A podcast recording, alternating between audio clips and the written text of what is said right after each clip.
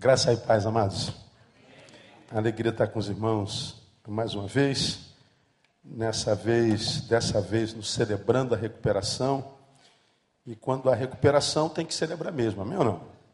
Tem que recelebrar e celebrar muito. Que nós vivemos um tempo onde nem todos têm oportunidade de serem recuperados.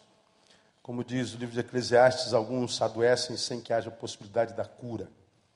Vivemos um tempo ruim na história da humanidade e vivemos uma, uma realidade triste, principalmente a gente que trabalha com gente, ser humano o tempo inteiro. Ah, e uma das coisas que eu tenho aprendido com tristeza, cama forte, é ah, nesse tempo vence quem sabe perder, porque as perdas são muitas. Eu me lembro, eu estava no congresso nos Estados Unidos, a minha fala era depois e, e pregava um, um um palestrante da Filipinas, depois eu li o seu livro, no início do, da, da, do milênio, ano 2000, 2001, um negócio desse. E ele disse uma coisa, depois eu li o seu livro, que me impactou tanto que na, na, na, na hora eu, eu não concordei. Falei, que é isso? Isso é linguagem de, de fracassado? Eu não posso declarar um negócio desse. Ele falou assim: quem trabalha com gente precisará desenvolver nesse milênio a capacidade de se frustrar. Aprenda a se frustrar.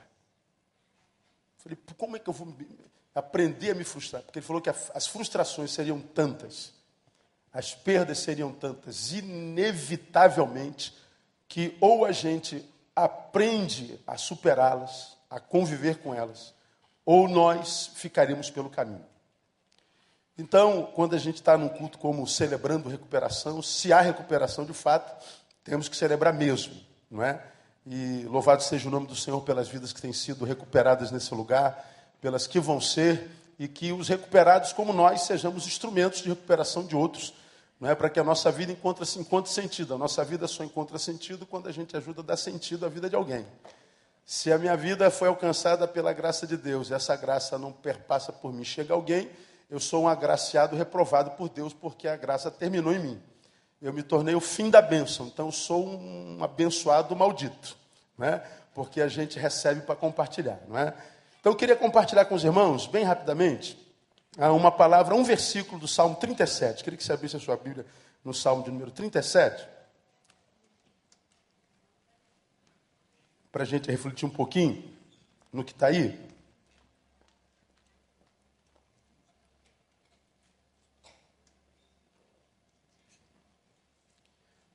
Na verdade, são dois, dois versículos para a gente refletir nesses próximos minutinhos. Salmo 37, versículo 23. Você já está aí, amém ou não? Amém? Então vamos ler. Diz assim: ó, Confirmados pelo Senhor são os passos do homem, em cujo caminho ele se deleita. Ainda que caia, não ficará prostrado, pois o Senhor lhe segura a mão. Amém? Está escrito aí no telão não? Não. Então vamos ler mesmo com as versões diferentes? Vamos sentar ali juntos? Vamos lá?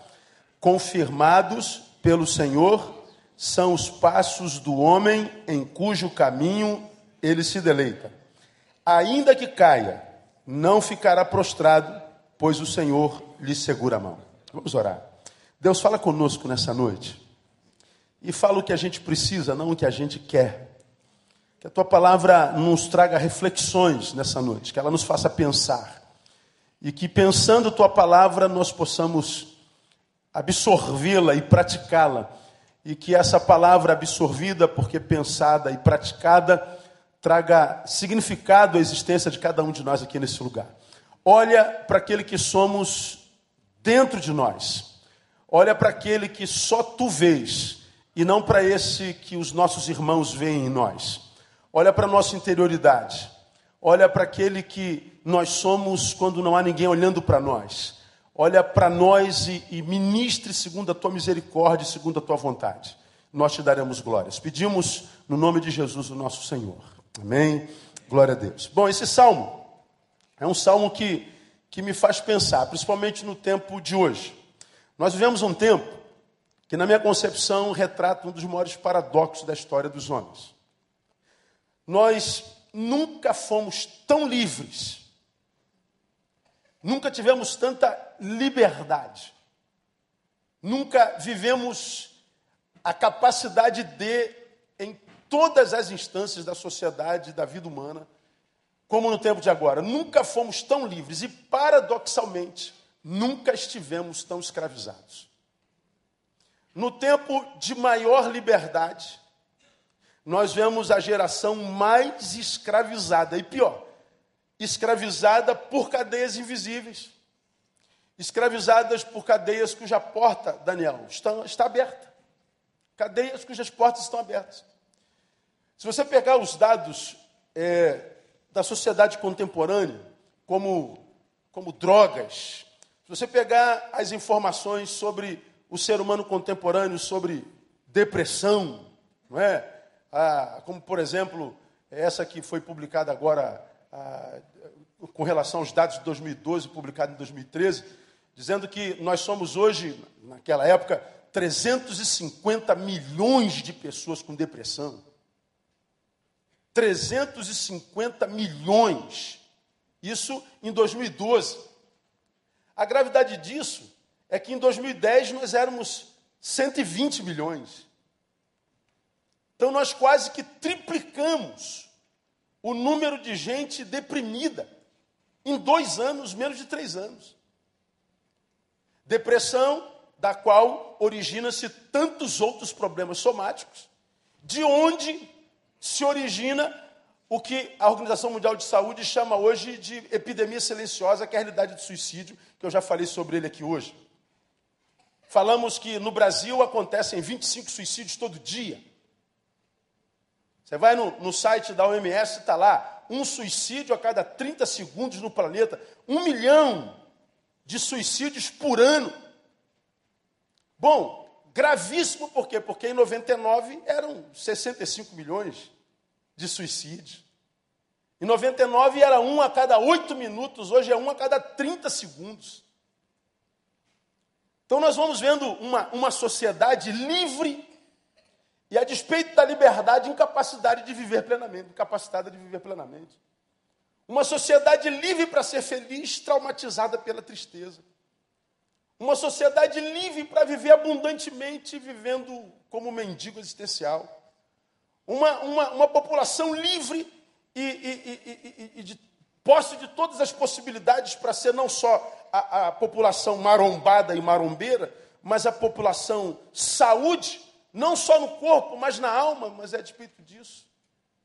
A maior consumidora de psicotrópicos de todos, todos os tempos, de toda a história uma geração infeliz, uma geração fisicamente e esteticamente linda, mas escravizada pela falência da ética. Nunca vimos tanta corrupção. Uma sociedade com tantas escolas do bem, mas nós nunca vimos tanta maldade, tanta perversidade. Uma geração livre, de posse de meios de comunicação para falar com a China, com a Austrália, com outro lado do planeta, ah, na, na mesma hora, no mesmo instante, com uma capacidade de informação informática tão grande, mas com tão pouco conteúdo para comunicar. Nunca vivemos tanta liberdade e nunca fomos tão escravizados, nunca fomos tão infelizes, nunca fomos tão irrecuperáveis. Nunca fomos tão des-tracinho graçados. Nunca fomos tão ruins. Vivemos uma fase difícil. E essa, essa, essa fase de dificuldade existencial, esse estado prisioneiro de ser, esse estado maldito de ser, esse antagonismo da, da, da estética em detrimento da ética, da supremacia da ética sobre a estética, do que parece ser sobre o que é. Isso gera confusões de toda sorte, que a gente não, não, não sabe mais em quem confia. A gente vê uma pessoa linda e a gente pensa que é santo, quando a gente vai ver, é o capeta disfarçado. E nós vemos frustrações nos relacionamentos, como nós somos produtos dos nossos relacionamentos, nossos relacionamentos são maus e a gente, por causa dos nossos maus relacionamentos, ou adoecemos neles, ou somos empurrados para a solidão que mata. É um estado sinistro de ser. Uma geração livre que não tem competência para viver a própria liberdade. E na minha concepção, a liberdade mal usada é mais danosa do que a cadeia. É mais ou menos, parafraseando Boff, né? Boff, ele diz que a sabedoria de um homem não é medida pela quantidade de informações que possui, mas pelo uso que faz dela. Não chame um homem de sábio pela quantidade de informação que ela tem, pelo número de faculdades que fez, pelas pós-graduações, mestrados e doutorados que fez. Não, um homem não é, é, é, é medido como sábio a, a, pela quantidade de informação que possui, mas pelo uso que faz dele. Na cabeça dele está dito o seguinte: nunca vimos gente tão estudada, tão informada, mas gente tão ignorante que não sabe usar a informação para transformar em vida.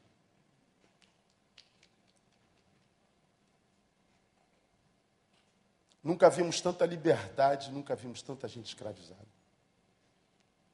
Aí, esse texto que nós acabamos de ler, Gustavo, me faz refletir sobre isso. Porque essa geração livre escravizada, portanto, essa geração antagônica, é infeliz. Os censos estão aí, os dados estão aí, vamos tirar a estética disso. Não acreditemos no que os nossos olhos veem, porque eles não veem nada. É só imagem. Vamos pegar essa geração infeliz, doente, suicida, escrava da própria liberdade, e vamos imaginá-la confusa, porque não sabe, porque não são felizes, porque tem tudo para ser. Vamos pegar a nossa geração e vamos analisar individualmente, a começar por nós mesmos, uma geração livre para ser livre, mas que descobriu que a sua liberdade está cativa e não sabe onde. Quando nós trazemos essa realidade para o nosso contexto espiritual, religioso mais ainda, nós vemos pessoas confusas porque imaginam, poxa pastor, por que que, isso a gente escuta o tempo inteiro em gabinete e consultórios, não é? Por que, que a minha vida não rompe? Eu sou um crente fiel, eu sou dizimista, eu participo do Celebrando a Recuperação, eu estou em todos os cultos, eu sou um homem que, que sirva a Deus com fidelidade, mas eu não, não, sou, não sou feliz, não, não irrompe dentro de minha vida, eu não vivo, eu existo, e eu não entendo. E há tanta gente, por causa da sua infelicidade, frustrada com Deus, transmitindo para Deus a culpa da sua infelicidade, que por causa desses nós temos um número muito maior de ex-crentes no Brasil do que crentes, e nós vemos o ateísmo crescendo como nunca antes na história da humanidade. O que é um ateu? É um crente frustrado. É alguém que veio para a igreja, um dia creu que houvesse alguma coisa lá em cima, por causa dos que se dizem seus, que dizem viver nele. E ele vem com as suas mazelas. E ele não consegue achar o Deus lá de cima. E o primeiro, então, ele diz que esse Deus, se é Deus, não é bom. É como aquela menina que, dando uma palestra numa faculdade, eu, eu falava sobre Salmo 34, 8. Era um encontro sobre saúde pública e, e espiritualidade. Me convidaram para estar, eu estive lá. Aí eu citei esse texto no, na, na minha fala sobre saúde e espiritualidade ah, provar e ver de que o Senhor é bom. Aí, na hora da, da, das perguntas, a menina fez uma pergunta inteligentíssima. Ela me perguntou assim, pastor, eu, eu posso fazer uma pergunta para o senhor com todo respeito? Eu não creio no seu Deus, não creio na sua palavra, não creio em nada do que o senhor, enquanto pastor, disse. Enquanto o ser profissional disse, eu acho que o senhor foi muito feliz na sua fala, eu acho que tem cabimento. Mas eu queria fazer uma citação sobre o seu Deus. O senhor citou um texto que diz que provar e ver de que o senhor é bom. Bom, o Senhor é o que tem domínio, não é? Senhor é o que controla, Senhor é o que rege. Senhor é o que está sobre? Senhor é o que detém poder? Senhor é o controlador? É. E o Senhor falou que o Senhor é bom, não é? Então pense, se Deus é Senhor e é bom, há, há, há uma incongruência nisso. Porque se Ele é Senhor e eu vejo a sua criação do jeito que está, maldade, corrupção, impunidade, crianças que nascem doentes, suicídio, pedofilia, injustiça social, fome, enfermidade. Há uma incongruência nisso. Porque se ele é Senhor e tem controle de tudo e é bom, como é que a gente explica a maldade na terra? Então, das duas, uma, pastor. Se ele é Senhor, ele não é bom. E se ele é bom, ele não é Senhor. O que, que você responderia para ela? Porque não há como jungir as duas características no mesmo ser, em função do que os nossos olhos veem. Aí não dá para dar a resposta toda que eu dei para ela, mas eu comecei sobre vocês, que é a primeira parte do versículo, provar e ver. O problema é que vocês querem ver para provar. Se Deus que eu prego é o único que a gente precisa crer que há um produto a ser vendido, usei o termo dela lá. Olha, estou vendendo algo, quer? Quero. Qual o preço? Fé.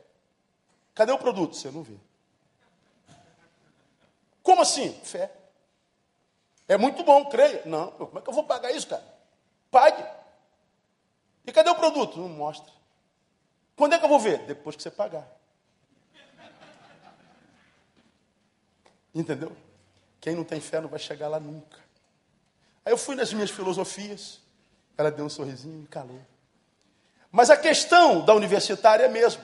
Aqui, certamente, tem gente aparentemente feliz, rica, linda, magra, lipoaspirada, bonita, siliconizada.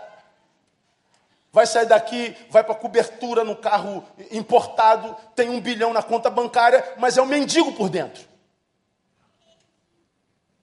É infeliz por dentro. Ninguém sabe. E por causa dessa infelicidade, que não se explica, porque tudo lá de fora aparentemente está bem, a gente transmite a culpa para quem? Para Deus. Por que, que Deus não faz alguma coisa? Onde é que Deus estava quando isso aconteceu comigo? O que, que Deus. Pois é, é, é falta de discernimento. Esse versículo, ele passa para a gente algumas informações extremamente interessantes que eu queria pensar com vocês nessa noite. Porque é muito fácil, dentro da nossa cadeia, cuja porta está aberta, dentro da nossa dor, diante das nossas amarras, que produzem dores, intercepções, é, é, interceptações existenciais o tempo inteiro, sempre interrupções. A gente não consegue o que eu chamo da bênção da longevidade, a gente não consegue o que eu chamo da bênção da permanência, a gente não consegue a bênção do equilíbrio. Nós somos sempre marcados por interrupções. A nossa vida está sempre sendo interceptada. A gente não consegue romper e romper. A gente não consegue fluir. E a gente não vê nada na nossa frente nos interrompendo, mas a vida está interrompida. Então o culpado é Deus. Não, o culpado não é Deus. Não cabe a revolta contra ele, muito menos o ateísmo, porque não é inteligente.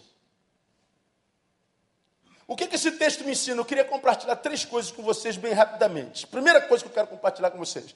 Quando eu leio esse, esse versículo, diz assim: Confirmados pelo Senhor são os passos do homem cujo caminho ele se deleita, ainda que caia, não ficará prostrado, pois o Senhor lhe segura. Eu aprendo, primeiro, que quem planeja os meus passos sou eu.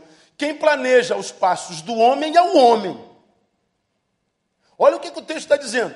Confirmados pelo Senhor, são os passos do homem, cujo caminho ele se deleita, em cujo caminho ele se deleita. Então ele está dizendo assim, Neil, quem faz os teus passos é você. Não transmita para mim a obrigação de te guiar, de, te, de, de, de, de aplanar teu caminho. Não, não, não. Você é livre para viver a própria vida. Liberdade é isso. Você usa bem a tua liberdade e traça o teu caminho. Bom, dependendo do caminho que você traça, eu vou contigo nele ou não. Eu confirmo ou não. O que, que acontece com a maioria de nós, principalmente com os irrecuperáveis? Eles estão mal, presos, independente de que nome tem a sua cadeia, e aqui na cadeia, ao invés de refletir os seus próprios passos, transmite para Deus a responsabilidade, ou seja, Deus me abandonou. Por que, que Deus não se levanta? Por que, que Deus não faz? E por que, que ele faria? Ou ele não é bom, pastor, como diria a universitária? É. Mas a sua palavra me ensina que ele me deu liberdade para traçar a minha própria vida. E ele diz, Neil, dependendo do caminho que você traça, se esse caminho me agrada, ou seja, é um caminho no qual eu possa me manifestar, onde eu possa ser Deus e Senhor, então eu vou contigo. Agora, se você usar a tua liberdade equivocadamente, não me peça para ir contigo. Eu confirmo o que você faz. O nome disso é liberdade, Gustavo. O nome disso é liberdade. Então, entre outras coisas, o que, é que nós estamos dizendo aqui? Primeiro, ou A, que Deus respeita a liberdade que nos concedeu em Cristo. Quando a Bíblia diz lá, e você conhece, se pois o Filho vos libertar, concluam para mim. Verdadeiramente sereis livres. Ora, se o que Cristo outorga a cada um de nós é a verdadeira liberdade, o que está pressuposto sobre liberdade nesse versículo? Que existe uma falsa liberdade. Existe aquela liberdade que Deus dá em Cristo, e existe aquela outra liberdade que eu não sei quem dá.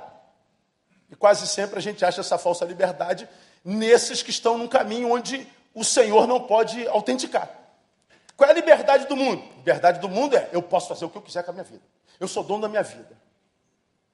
Então não se mete na minha vida. Eu não dou satisfação para ninguém. Eu sou livre. Na cabeça deles, liberdade é poder fazer tudo o que quer. Eu me lembro, ah, trabalhava muitos anos atrás numa empresa. O camarada trabalhava no meu lado, era um banco, fui procurador do Banco Real. E éramos três funcionários dentro de uma empresa, porque era um posto avançado. O cara fumava quatro maços de cigarro e mais um pouquinho por dia.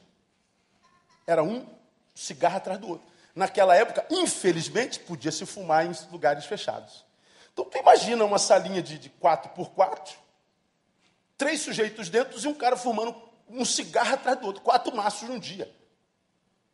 Ele estava com o cigarro aceso, quando ele botava aqui no, no, no, no cinzeiro, ele já acendia outro. Ainda estava acabando, a guimbazinha estava chegando, ele já estava sendo. Era um, um atrás do outro. Então era um, eu fui fumante passivo durante muitos anos. E o pior, eu sou asmático. Uso bombinha, tch, tch, tch, canil compósito. Está lá o bendito do remédio. Não tem jeito. Aí, numa vez, eu passei mal no, no, na, na, sala lá do banco. Eu falei assim, pô, cara, Será que não dá para você reduzir um pouquinho hoje? Eu estou passando mal. Rapaz, irmão. Quando eu falei, pô, não dá para você apagar o cigarro só um pouquinho. Eu não sei se a esposa dormiu de calça comprida. Eu não sei se chamaram ele de gordo. Eu não sei se chamaram ele de feio, de orelhudo. Eu não sei o que, que aconteceu com ele. Mas baixa um troço nele e ele levanta da cadeira, né? E eu vai. Ele chegou, pensa num palavrão feio. Então, multiplica por cinco. Foi o que ele falou. Ele falou palavrão que eu nem conhecia, cara. Eu falei, isso aí, palavrão de outro país, é o quê? O que, que é isso aí? Mas ele estava tão brabo. E ele, ele xingou tanto palavrão, não tinha cliente dentro do banco. E por último ele entra na religião. Quer saber? Você é um escravo da tua religião, tu não fuma. Problema é teu, eu sou livre, meu camarada. Eu fumo quantos cigarros eu quiser. Se tu não pode, eu não posso fazer nada. Se você é um amarrado, se você é crente, se você é Bíblia, se você é um infeliz, eu sou livre eu fumo quantos cigarros eu quiser, não se meta na minha vida, seu pobre coitado. Eu falei, pô, tem alguma coisa errada aqui, Alexandre, que não está certo. Você está dizendo que eu sou escravo porque eu não posso fumar? E você é livre porque pode fumar? Mas quem falou que eu não posso fumar? Eu peguei o cigarro dele e dei um trago. Quem falou que eu não posso fumar? Aonde que você viu isso? E mais, Alexandre, se eu chegar lá embaixo e pedir lá para o lugar onde gente almoçava lá, se eu pedir, bota, bota uma caninha, bota um 51 para mim hoje aí. E botar o dinheiro no balcão e beber, quem vai me pedir, Alexandre? Quem vai me pedir? Se eu comprar uma cigarra igual o teu e fumar o dia inteiro, quem vai me pedir? Se eu quiser pegar uma cliente dessa do banco e ir para hotel daqui para lá, quem vai me impedir? Se eu quiser subir ao morro comprar um quilo de cocaína e cheirar, quem vai me impedir, Alexandre? Bom, ninguém vai te pedir, você é de maior, né? Pois é. Portanto, Alexandre, eu posso fazer o que eu quiser. Só que eu vivo a verdadeira liberdade, você não. Como assim? Bom, você acha que livre é quem pode fazer tudo o que quiser? Não. Liberdade, Alexandre, não é fazer tudo o que quer, é não fazer o que não quer. Quer prova, Alexandre? Joga o teu cigarro fora e não fume nunca mais. Eu, Pô, cara, eu fumo desde 9 anos de idade, estou com quase 40. E quem é o escravo aqui? Eu ou você? Eu posso beber? E posso. Não, não quero beber. Eu posso fazer e posso não fazer. Eu posso cheirar e posso não cheirar. Eu sou livre. E eu vivo a verdadeira liberdade. Livre para trair, para adulterar, para cheirar, para me corromper, para produzir violência, para mandar Deus para bem longe de mim. Mas eu sou livre para não fazer nada disso e viver para a glória dele. E ele está dizendo, Neil, quando o filho liberta, ele respeita a liberdade que nos concedeu. Ele nos liberta de tal forma que nos dá liberdade, inclusive para nos livrarmos do libertador que é Ele. Ele não me liberta e bota parâmetro, você só não é livre para ir para longe de mim. Não, Neil, você pode tudo, menos, não, então não é liberdade. Ele diz, Neil, você é livre. Faça o que você quiser com a sua vida. Ande pelo caminho que você quiser. A minha liberdade ressuscita possibilidades na vida de um homem. Não há nada que se torne impossível para aquele que foi liberto por Jesus. Mas ao mesmo tempo, ele diz: cuida do teu caminho, porque eu vou contigo, dependendo do lugar por onde você anda. Ele respeita a nossa liberdade. Liberdade nele não é brincadeira. Alguns imaginam equivocadamente que nele o homem só teria trocado de cadeia, como o meu ex-colega de trabalho. Você entrou na religião, é um encadeado. Você entrou na religião, fizeram lavagem cerebral. Entrou na religião, você é um idiota, você é um imbecilizado. É, mas por que, que eles têm essa visão? Por causa do testemunho de muitos de nós. E a gente tem que ouvir isso o tempo inteiro. Vai para a reunião do trabalho, bebe aí. Não, não bebo não porque eu sou crente. Eu não bebo porque eu sou crente. Eu não bebo porque não me interessa, faz mal. Porque como crente eu posso beber. Ah, não, uma garotinha dando mole ali. Não. É, pega ela. É, ela é gostosinha, é legal. Dá até vontade, a carne clama. Mas eu sou crente. Não é porque eu sou crente, é porque eu sou bem casado. É porque eu amo a minha mulher. É porque eu tenho uma palavra empenhada. É porque eu tenho o Senhor cujos olhos estão em todo lugar. É porque Ele restaurou o caráter, não é por causa da minha religião. E por causa da nossa incompetência de viver a liberdade, a gente diz: eu não faço isso por causa da minha religião. Minha religião não permite. Eles que olham para nós, diz um bando de bitolado, escravos da religião. Não conseguimos perpassar o que o Evangelho é em essência. Então, quando eu digo que quem faz o meu passo sou eu, quem planeja o caminho do homem é o homem, eu estou dizendo que Deus respeita a liberdade que Ele nos concedeu em Cristo Jesus. E mais, quando eu digo que quem faz os meus passos sou eu, eu estou dizendo também que Deus respeita a inteligência dele em nós. Sua palavra diz que Ele nos deu imagem e semelhança, e entre imagem e semelhança a capacidade de raciocínio. E quando ele diz, Neil, eu deixo você fazer seu passo, porque eu respeito a minha inteligência em você. Eu sei que você é capaz de gerir os próprios prazos. Você não é um retardado. Você não é um bitolado. E se é retardado ou bitolado, tem alguém que está comandando a tua vida, um pai, um parente, um sei lá quem. Mas se você não tem problema cerebral, você é capaz de gerir os próprios passos. Quando eu faço a gestão dos meus próprios passos, eu preciso crer que haverão ou haverá momentos em nossa jornada em que precisaremos tomar decisões importantes. E ainda assim, ainda que busquemos a Deus, nós não vamos ouvi-lo falar. Quantas vezes nós já pedimos a Deus direção? Que Ele falasse, que Ele revelasse. Que caminho tomar, que direção seguir, que passo dar. E Deus parece que está icebergizado ungilo. E o que, que mais angustia um homem de fé? O silêncio de Deus. E o silêncio de Deus, na cabeça do homem que não sabe ver liberdade, é escravo de cadeias invisíveis, é gente que não amadurece. O silêncio de Deus esmaga a alma. gera medo que produz inércia. E a gente diz: não, não fui lá porque Deus não revelou. Deus respeita a inteligência dele em nós, irmão. Pega o que você quer fazer, confronta com a sua palavra.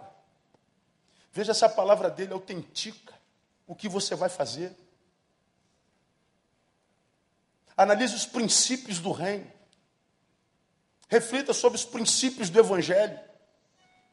Analise os prós e os contras. Veja presente, passado e futuro. Analise, portanto, a curto, médio e longo prazo. E tenha coragem. Quem faz os teus passos é você. Por quê? Porque Deus respeita a inteligência dele em nós. Deus não nos criou fantoches. Deus não nos criou meninos. Deus nos criou gente inteligente, gente capaz. Por isso que Paulo diz: posso todas as coisas. Não é porque ele se revela a mim o tempo inteiro, mas é porque ele me fortalece. Me fortalece por quê? Porque ele está no caminho, porque ele sabe que o meu caminho é um caminho que glorifica o seu nome. É um caminho que exalta o seu nome. É o caminho analisado enquanto história, portanto, é histórico está registrado, autentica que ele já esteve comigo, e se ele esteve comigo até aqui, nada aconteceu, principalmente dentro de mim, ele vai continuar abençoando a minha vida. Eu vou ter a bênção da longevidade e da permanência no nome de Jesus. Quem faz os meus passos sou eu.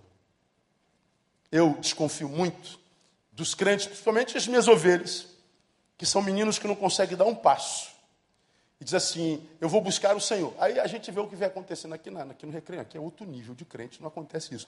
Mas lá onde eu estou, eu escuto o tempo inteiro: Pastor, senti de Deus de casar com João.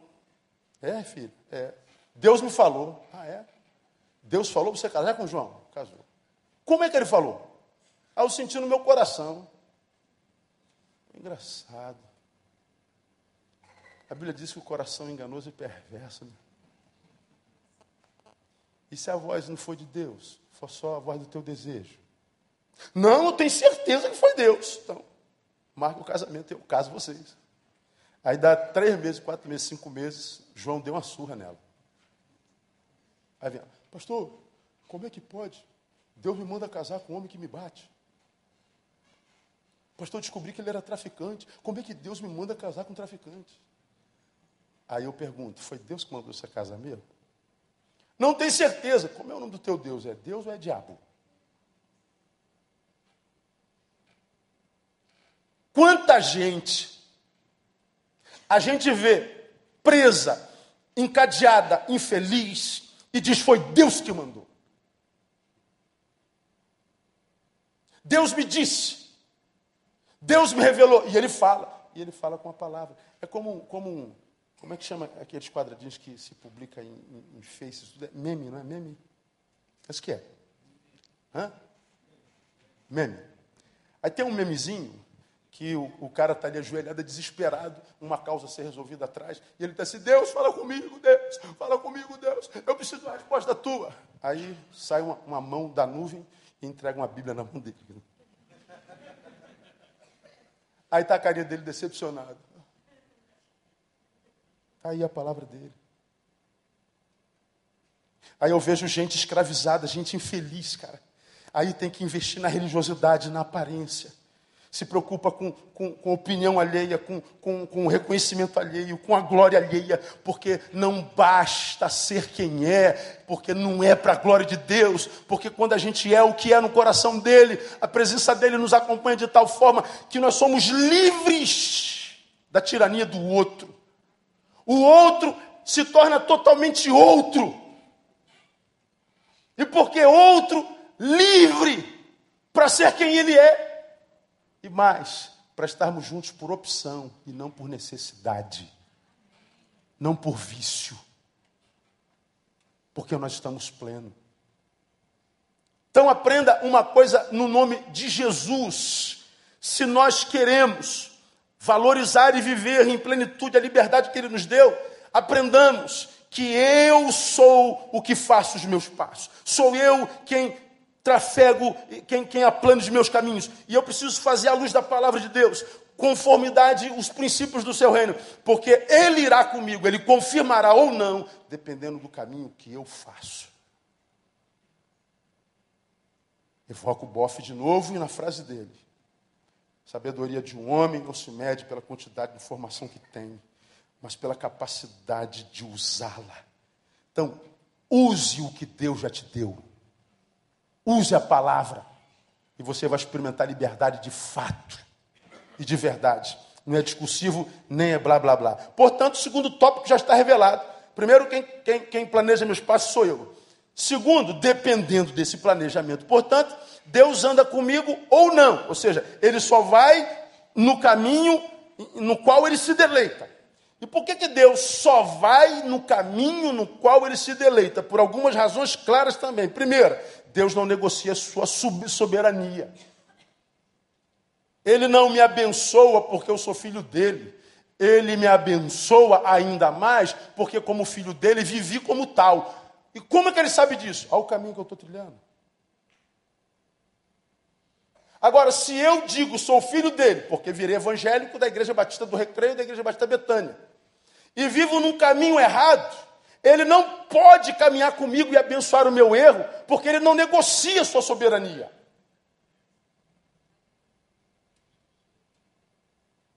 Ele não negocia princípios, ele não negocia caráter. Ele não pode autenticar o meu erro, significa dizer que, mesmo nos amando com amor eterno, Ele nunca abençoará o nosso erro. Nunca. Mas, pastor, por que, que ele não interviu, pastor? Ele não viu que eu estava treinando um caminho errado. Ele viu, mas ele viu que você viu também. E você optou por prosseguir. Ele respeita a liberdade que te deu. Ele não pode abençoar o teu erro. E a gente vê uma geração inteira caminhando de forma livre em direção às cadeias da vida. É como eu sou paraquedista do Exército. Aliás, fui, eu sou reformado do Exército, fui paraquedista, tenho 51 saltos, fui paraquedista do Exército. Ah, quem já saltou de paraquedas sabe da glória que é saltar de paraquedas. Quando você está lá no C-130 e o mestre salto diz assim: a porta. Pô, então até o primeiro homem, então, cara, aquele pezinho que bota a mão assim, ó. Ou então, no, no, no antigo búfalo, C-115. Aí, quando ele diz assim, tchá! Pô, Jebe, e tu salta. Puf, puf. Quando o paraquedas abre, meu irmão, é uma sensação de liberdade. Assim. Meu Deus, estou voando! Os céus são meus! Eu sou feliz! Estou no alto, vendo todos de cima. Liberdade, liberdade! Abriu as asas sobre nós, sobre mim. Pois é, a sensação de liberdade é enorme quando a gente salta de paraquedas. Todavia, ainda que a sensação de liberdade seja enorme, nós estamos em processo de queda. É para o buraco que nós estamos indo. A sensação de liberdade é enorme, mas nós estamos em franca decadência.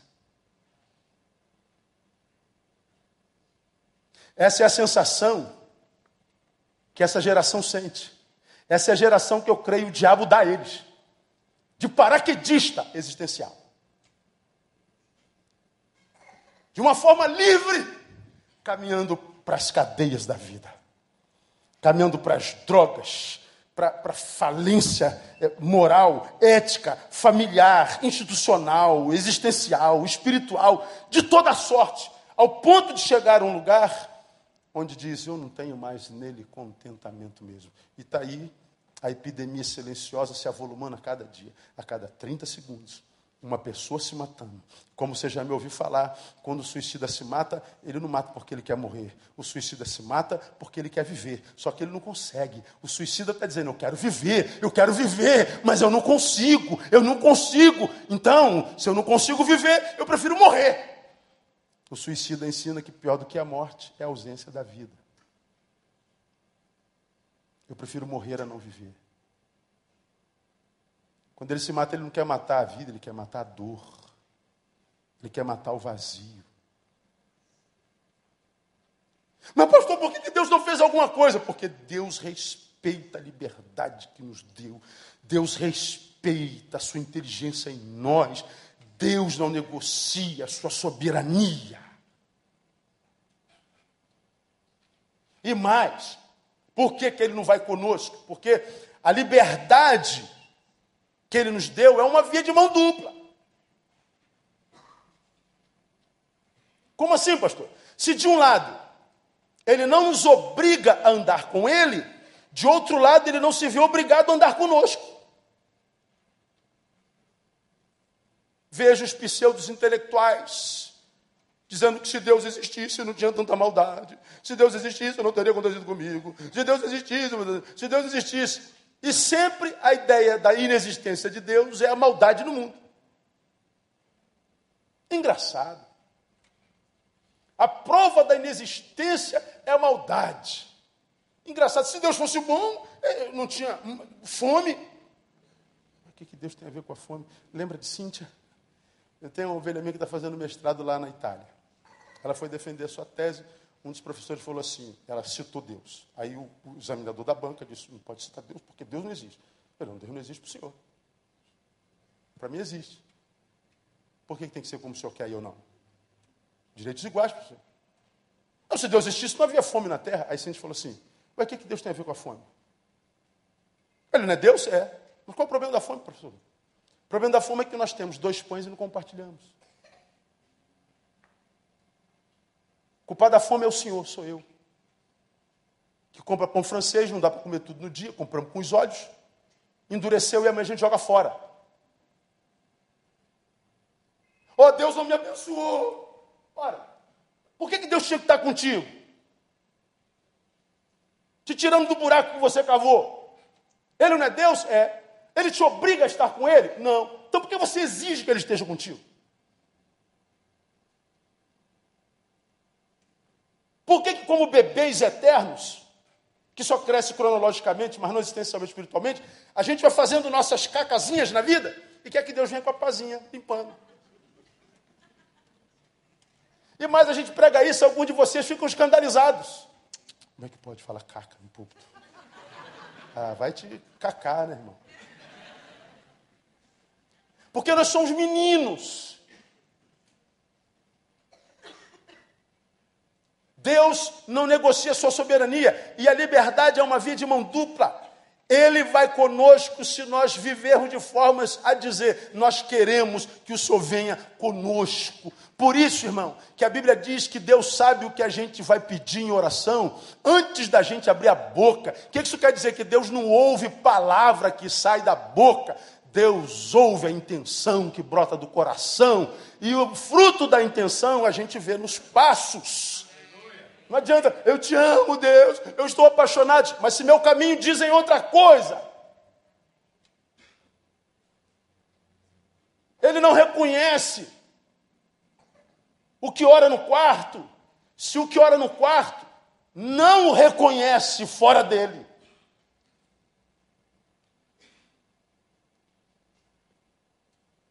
Então Deus vai comigo se eu quiser que Ele vá, se nós quisermos que Ele vá. Agora Ele não vai porque eu disse, vem comigo, Deus. Vamos respeitar a inteligência de Deus, irmãos. Vamos respeitar a inteligência do nosso Deus porque Ele respeita a nossa. Vamos parar de brincar de evangélico. Vamos parar de brincar de religião, de fingir que a gente é isso tudo que a gente é, quando a gente sabe que não é mesmo. Porque senão não há recuperação para nós. Não há esperança, Daniel. Dependendo desse planejamento, Deus anda comigo no caminho ou não, porque Deus não negocia sua soberania e a liberdade é uma via de mão dupla. E mais, a presença de Deus no meu caminho, portanto, depende mais de mim do que dele. Por que, que Deus não esteve lá? Ué, porque você não quis. Não, mas eu quis muito, mas não disse. Não, eu falei, mas não viveu como quem acreditasse no que falou. Aí nós vemos os que apostatam, e apostasia seria a marca do tempo do fim, e nunca vimos tanta apostasia, né? e os maiores apóstolos estão dentro dos templos todos os domingos. E os apóstolos apostam por quê? Porque falam de um Deus que não vive, oram um Deus no qual não creem. Porque se nós acreditássemos no Deus que a gente adora, a gente não faria muita coisa que a gente faz. Uma vez eu preguei em algum lugar, alguém pegou a frase do meu sermão e publicou. E esse alguém é alguém que cuida da minha fanpage, que é o Japim. Aí ele publicou uma frase, da minha palavra que foi assim, gerou escândalos, foram quase 500 mil visualizações, numa frasinha simples. Eu disse lá pregando a pastores. Engraçado, nós ficamos muito preocupados com aqueles demônios que pegam as pessoas nas igrejas. Lembra que eu estou pregando para uma, para uma plateia de dois, três mil pastores interdenominacionais. E a gente está lutando contra esse demônio que vem para a igreja. Todo demônio que está na batata da perna, no zóio, na coluna, vai se manifestando no nome de Jesus. Aí tem uma mulher lá que pula com a voz de homem, vem babando até aqui. A gente está para frente. Qual o teu nome, identidade, profissão, quem te mandou, onde é que você vai? E faz um show pirotécnico. Agora vamos mostrar o poder do nosso Deus em nome de Jesus. Oi, onde estou? O que foi?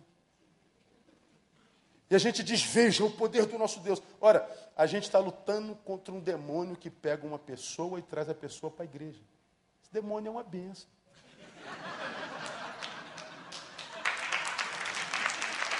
Pense, se você fosse um demônio e tivesse um inimigo que você odeia, e se você tivesse o poder de dominar a vida desse inimigo, tu ia levar ele para a igreja. E mais no culto de libertação, Queria minha igreja cheia desses demônios, para encher minha igreja cada vez mais. Aí eu falei, não é contra esse demônio que a gente tem que lutar.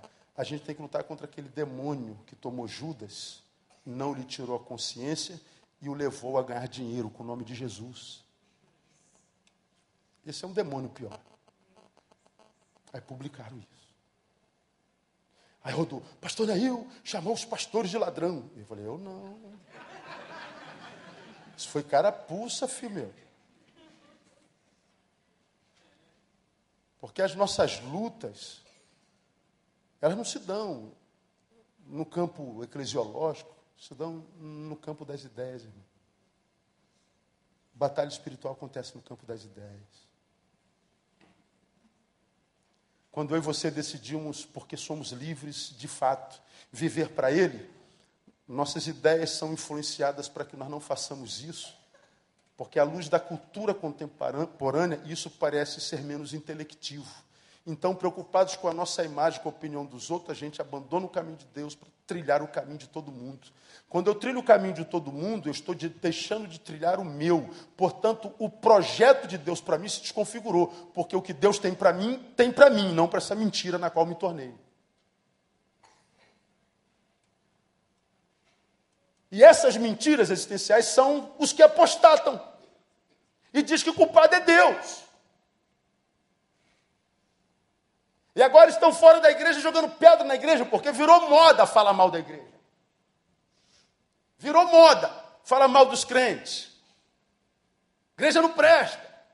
Igreja não vale nada. Igreja tem muita falsidade. Eu fico perguntando, aonde está escrito que na igreja não teria, não teria gente que não presta? Aonde está escrito que não teria falso na igreja? Aonde está escrito que a igreja seria um lugar fácil de conviver? Aonde está escrito isso? Se Jesus diz que nós cresceríamos juntos, joio e trigo, e que só Ele nos separaria no dia do juízo. E por que, que Ele me avisa que joio e trigo cresceriam juntos? Para que, caso sendo eu trigo, amadurecesse a ponto de não ser influenciado pelo joio e muito menos me transformar nele.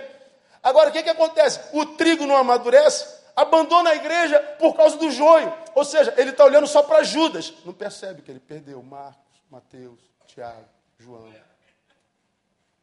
Porque se eu saio da igreja por causa de Judas, eu fico na igreja por causa de, de, de Pedro, Tiago, João, Marcos. Agora, quem são esses? Os apóstolos. São os meninos que nunca conheceram a Deus e se o conheceram, tal saber não se transformou em vida. Era gente muito bem informada. São os teólogos, os doutores, os escribas e fariseus. Sei tudo sobre Deus, mas não conhece. Agora, irmão, quando a gente tem uma experiência com Jesus de fato, de verdade, É possível que eu não saiba nada de teologia, não saiba explicar nada do que ele fez.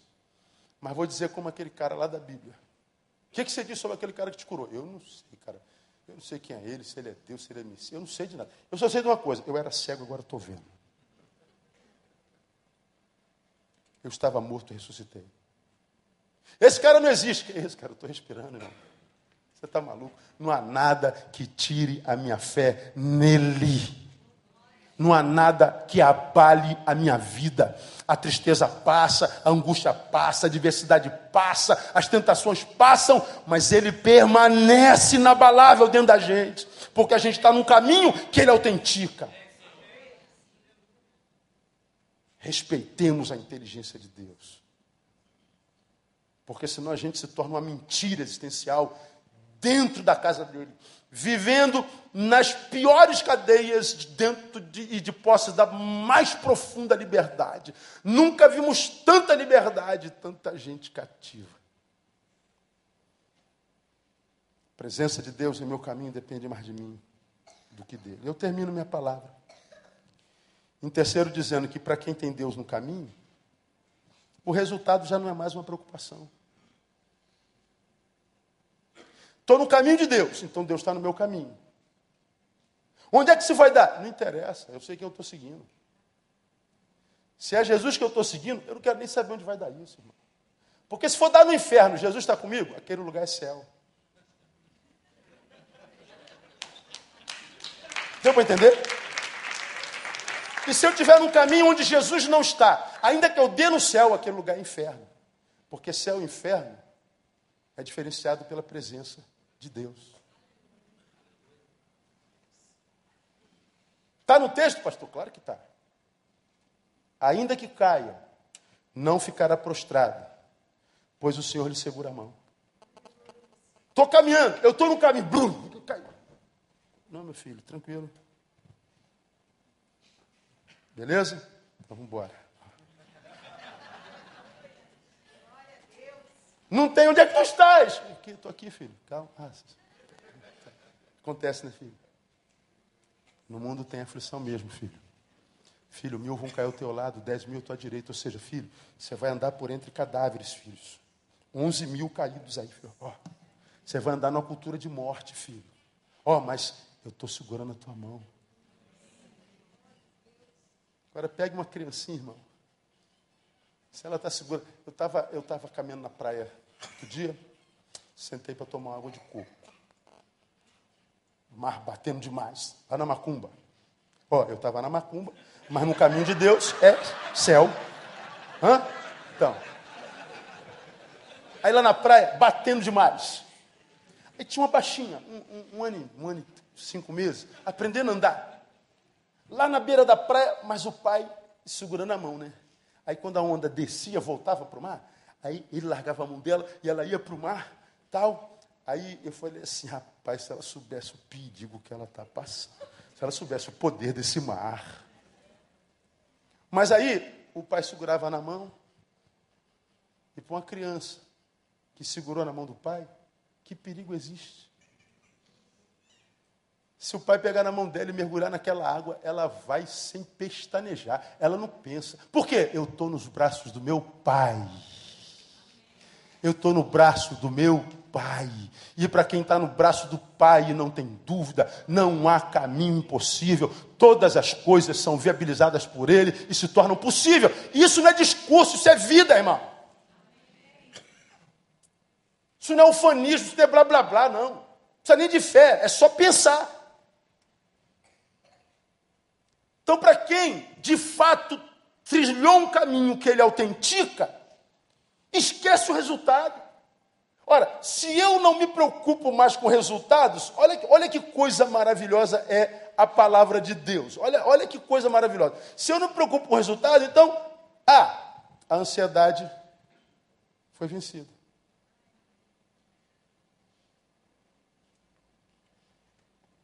O que, que nos tira a paz no caminho? é não saber se é esse mesmo caminho. E por que, que é importante saber o caminho? Porque eu não sei onde isso vai dar. Ai, meu Deus, oh, Jesus. ansiedade. Oh, Jesus, eu sou muito ansioso. Jesus, oh, Jesus. Oh. E a ansiedade está matando gente. O que, que é ansiedade, como eu costumo dizer? Ah, excesso de futuro no presente.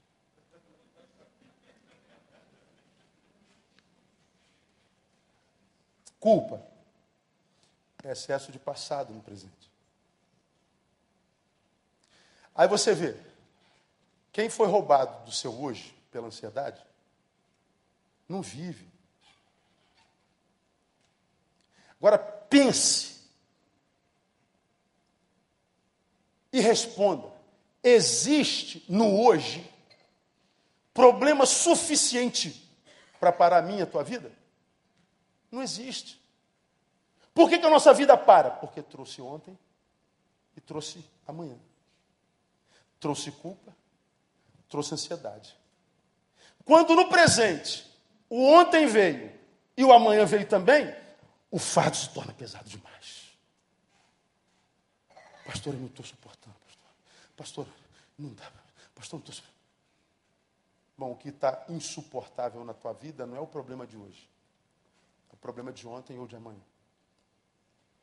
Por que, que a gente não consegue viver o hoje? Porque é tudo que a gente tem. Na verdade, a gente não tem nem hoje, a gente só tem o agora.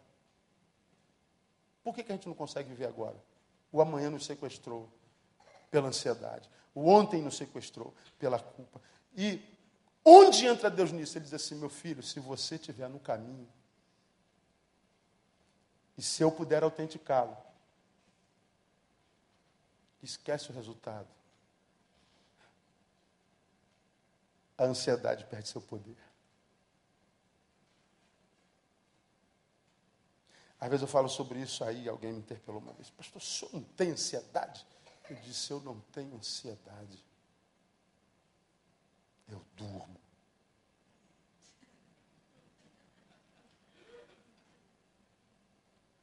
Não há nada no meu amanhã que me impeça de viver o meu hoje plenamente. Pela consciência plena de que eu sei que tudo que eu tenho é esse exato momento, 21 horas e 18 minutos. Ele me deu até 15, já passei 3 minutos. Eu só tenho isso aqui. Estou combinado de jantar com a minha mulher. Amanhã eu viajo. Ela falou: Vamos jantar hoje? Vamos. Se você estiver saindo de lá, me liga. Eu moro aqui a 100 metros de vocês. Bom, eu tenho planejamento de jantar com a minha mulher daqui a pouco. Vou jantar? Não faço a menor ideia. Porque eu não tenho poder sobre isso. E se no jantar? Não perdi nada, porque aquilo pelo que eu estou sonhando e ansioso não existe. Jantar com a minha mulher essa noite ainda não existe. Eu não posso perder o que não existe ainda. E mais, eu não posso recuperar o que não existe. Só tem o agora. Quem é que consegue viver o agora? Quem está no caminho de fato, de verdade. E quando a, a preocupação vem, que não é ansiedade, quando o medo vem, que não é ansiedade, quando o bom senso, produto da reflexão, vem, que não é ansiedade, bom, a gente contamina isso com a fé e a gente segura na mão dele porque a gente sabe que vida a gente vive, qual caminho a gente vive e vai, na certeza de que Ele vai confirmar os nossos passos. A gente vence a maldita da ansiedade. E qual o problema da ansiedade? Para a gente terminar. Primeiro, arrefece o poder da paz em nós. Colossenses 3,15 diz assim: ó, e a paz de Cristo, para a qual também foste chamados, você foi chamado para a paz. Posso ouvir um glória a Deus? Não. Eu fui chamado para a paz. Domine em vossos corações, ou seja, seja o árbitro em vosso coração e seja agradecido. Ele está dizendo, ó, meus filhos, vocês foram chamados para a paz. Mas, pastor, Deus, o mundo está em guerra. É, o problema é do mundo, mas vocês estão seguros na minha mão. E no meio dessa adversidade, vocês vão ter paz. O que, que a ansiedade faz? Arrefece o poder dessa paz. A ansiedade é uma ladrona maldita. O que, que a ansiedade faz? Desconfigura o valor do hoje. Como eu acabei de falar, Deus só age no hoje. Tudo que nós temos na vida é o hoje. Se alguma coisa, alguma possibilidade em nós, essa é para ser realizada hoje. O que, que a ansiedade faz? Nos tira daqui. nos tira do hoje, nos tira do agora. Aí vamos imaginar, que dia do mês é hoje? Dia 28 de agosto de 2014. Vamos imaginar que você está pedindo a Deus alguma coisa há muito tempo. E lá na agenda de Deus estava, eu vou abençoar esse meu servo no dia 28 de agosto de 2014. Aí Deus chega aqui em 2014, dia 28 de agosto, e procura o Neil. Cadê o Neil? Neil! Ué, Neil está sequestrado pela culpa lá em 2008. O Neil está sequestrado pela ansiedade lá no dia 31 de agosto. Ele vem dia 28 e não acha a gente. Dá para entender? Tudo que a gente tem hoje. Por causa da preocupação com os amanhãs e do ontem, a gente não vive hoje. Quem não vive hoje peca. Onde foi que eu errei, pastor? Você não está vivendo hoje.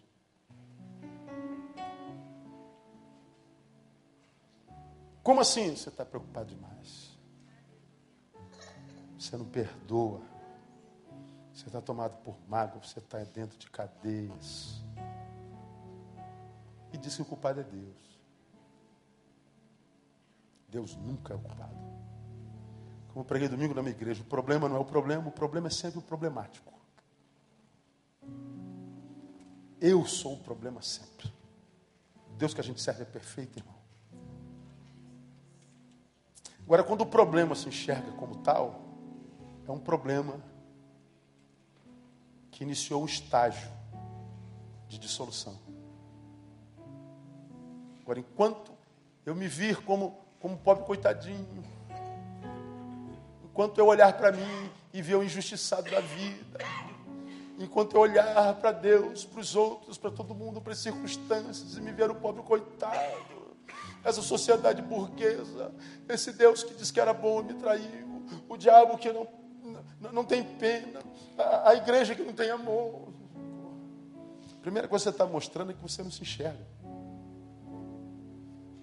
Porque problemas existem para serem resolvidos. É para isso que existe problema. E não para gerar caçadores de culpados.